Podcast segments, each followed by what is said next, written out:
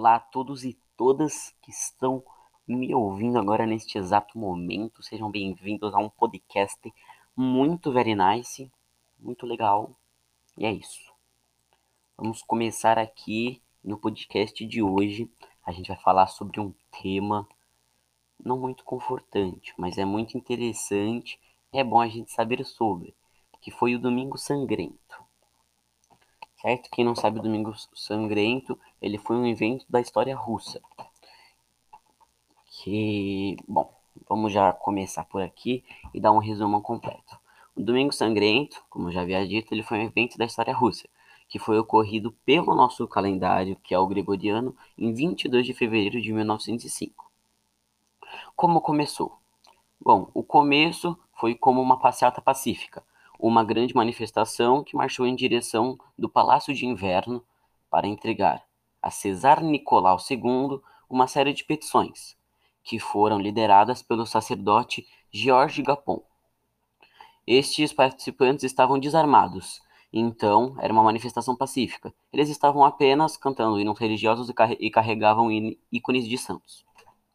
Gapon, o sacerdote, pretendia entregar uma carta ao imperador solicitando a redução da jornada de trabalho para oito horas, liberdade de reunião, a eleição de uma Assembleia Nacional, dentre outras medidas. Tudo isto contra as péssimas condições de trabalho e vida tanto nos campos quanto nas cidades, tendo os manifestantes organizado uma declaração que deveria ser entregue a Cesar no final da marcha, do protesto e da manifestação que seria entregue no palácio, onde estava Cesar. Porém, aí que vem o erro. Vocês já vão saber, né? Aí depois. Bom, a guarda real não deixou que a multidão se aproximasse do palácio, assim recebendo ordens de certas pessoas, que eu não vou dizer agora para ter um clique, né? Recebendo a ordem de certas pessoas, eles fizeram algo bem violento, por assim se dizer, e abriram fogo contra a multidão. Isso mesmo, atiraram é, nesta trágica ação resultaram em mais de mil mortes e cerca de 5 mil feridos. Então, assim, o, do, o Domingo Sangrento serviu para mobilizar figuras importantes da oposição russa, que se encontravam no exílio. A brutalidade da ação governamental desencadeou uma série de inconformismos, levando ao início da queda do cesarismo o que acabou fazendo com que os russos perdessem o respeito que até então detinham pelo Cesar, porque acreditavam o suficiente nele para dar-lhe para entregar-lhe em mãos uma manifestação, na qual esta era, na qual esta esta que a gente está falando, né? Então, por crerem que ele protegeria o seu povo, porém houve um erro aí, né? Então, após este erro estrutural, essa é uma das causas mais importantes, icônicas, assim, estruturais que levaram eventualmente à Revolução Russa. Só que, tipo, agora vocês estão me perguntando. Porém, né, agora vocês devem estar pensando, perguntando como é que o Cesar tinha a manifestação em mãos e esta manifestação era a favor dele. Porque ele pediu para as tropas atirarem nos manifestantes. Isto se deve, isto é porque não foi ele que pediu e que deu o comando, foi a Guarda Imperial, que foi responsável pelo massacre, e não Nicolau. Porém, como ele tinha, como ele tinha, entre aspas, a liderança do Cesar, ele que colocou, colocaram a culpa nele, no Nicolau II. Mas, mais tarde, foi comprovado que Nicolau nem não havia dado a ordem e nem havia nem tava na cidade, tá ligado? Tipo, não tava, não tava nem lá. Ele não havia dado a ordem de atirar contra a multidão e ele não se encontrava nem sequer na cidade. Ele só estava alheio aos fatos e desdobramentos da história. Mas ainda assim ele foi considerado culpado pelo povo e a simpatia por sua pessoa terminou naquele momento. Todos que acreditavam e gostavam dele, acabou, não existe mais.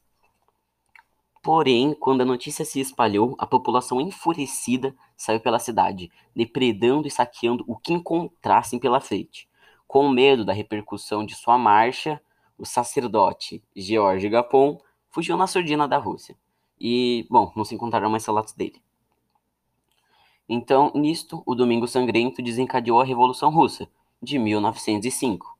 Com levante nos campos e nas cidades, este foi o início da queda do cesarismo, que foi derrubada pela Revolução. o movimento que colocou os comunistas no poder. Ah, então, assim, o episódio do Domingo Sangrento foi e é considerado o início da Revolução Russa. Mas agora, após toda essa história e fatos que eu contei para vocês, vocês estão perguntando, mas quais foram as consequências que, do Domingo Sangrento para a história russa? Bom, o Domingo Sangrento, ele representou a quebra definitiva da imagem de Cesar, perante as massas e, campo... e campo... Oh, meu Deus!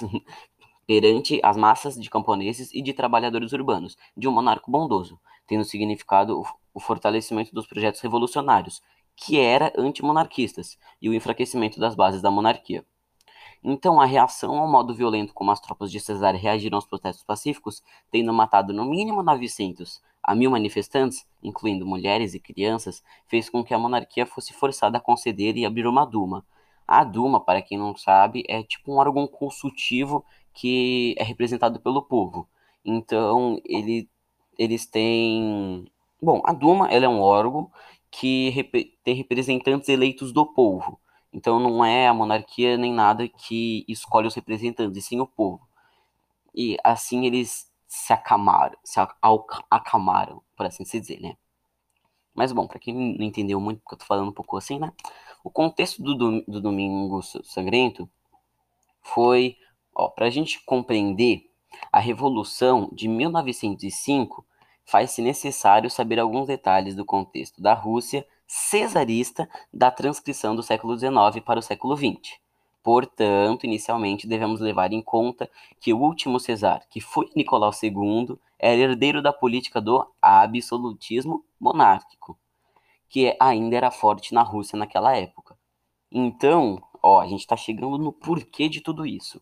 Essa estrutura, em meados do século XIX, gerou um grande problema para a Rússia, já que ela havia se atrasado em relação às outras potências europeias no processo de industrialização, enquanto nações como França, Alemanha e Inglaterra já estavam muito avançadas em termos industriais. Então a Rússia, perma... então, a Rússia permanecia semi-feudal. Porém, como ela não queria ficar para trás, começou o processo de industrialização russa. Então, a transição do regime semi-feudal para o industrial ocorreu de forma abrupta na década de 1890, sobretudo por conta da construção da ferrovia Transiberiana, que permitiu o escoamento de produtos industriais da Europa Ocidental para o leste do continente, consequentemente, teve a formação das primeiras fábricas em solo russo. E adivinha em qual cidade foi uma dessas fábricas? A cidade de São Petersburgo, onde aconteceu o massacre de Domingo Sangrento. Foi uma das que receberam as tais fábricas.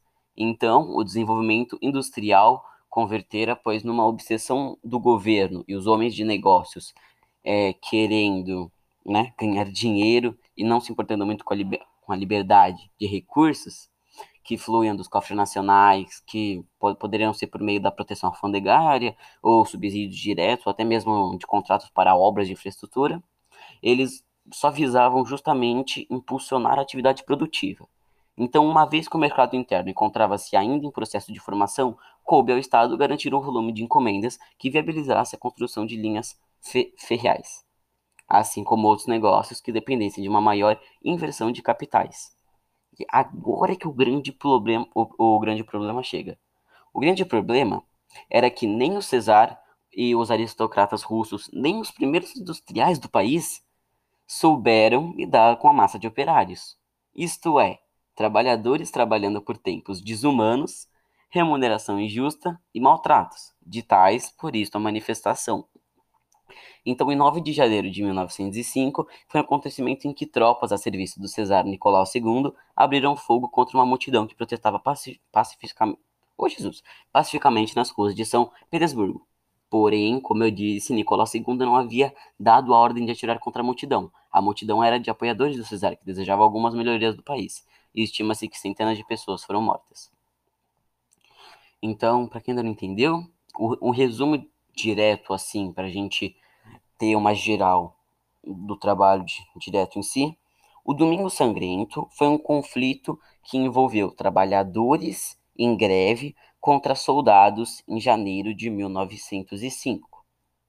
Assim, o poder absoluto do Cesar foi responsabilizado pela vida precária da população e pela morte das pessoas em São Petersburgo. E foi assim o estopim para a Revolução Russa de 1917. Só que aí tem um porém. O, o dado acontecimento foi em 1905. Então a Revolução Russa aconteceu em 1905 e após isso também teve estopim para a Revolução Russa de, de 1917.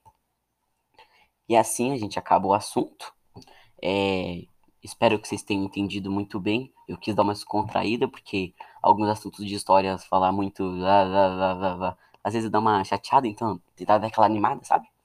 E é isso. Qualquer dúvida, perguntar, por favor, porque eu quero esclarecer, quero que vocês entendam o tema, porque é um tema não muito legal assim, né? Mas interessante saber, como eu já havia dito. E é isso. Muito obrigado a todos que ouviram até aqui.